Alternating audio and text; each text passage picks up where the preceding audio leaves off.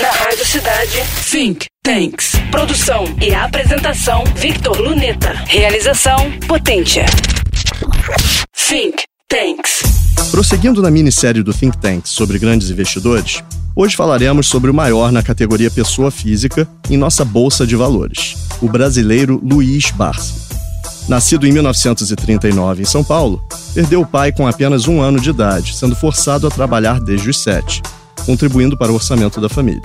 Aos 14, entrou pela primeira vez em uma corretora. Chamado de Warren Buffett brasileiro, investidor retratado na primeira edição da minissérie, Barsi manteve similar estilo de investimentos e simplicidade na vida. Sua história e comportamento não são muito ortodoxos certamente um dos mais bem-sucedidos da B3, sequer acompanha o índice Bovespa, principal indicador de desempenho das ações negociadas. Seu método, de forma semelhante ao do norte-americano, consistiu em estudar e selecionar, dentre as mais sólidas companhias, aquelas com potencial de valorização no longo prazo.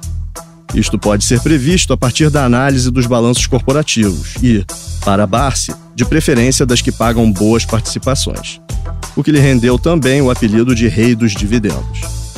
Outro filtro que o investidor utiliza é o de procurar, dentre setores, os que percebeu terem maiores chances de perdurar: bancos, energia, mineração e saneamento.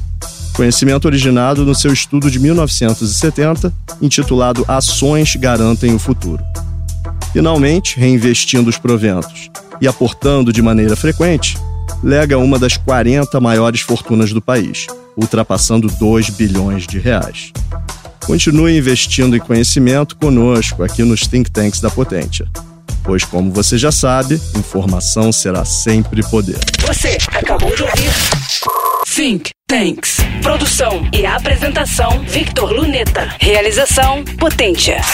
Think Tanks.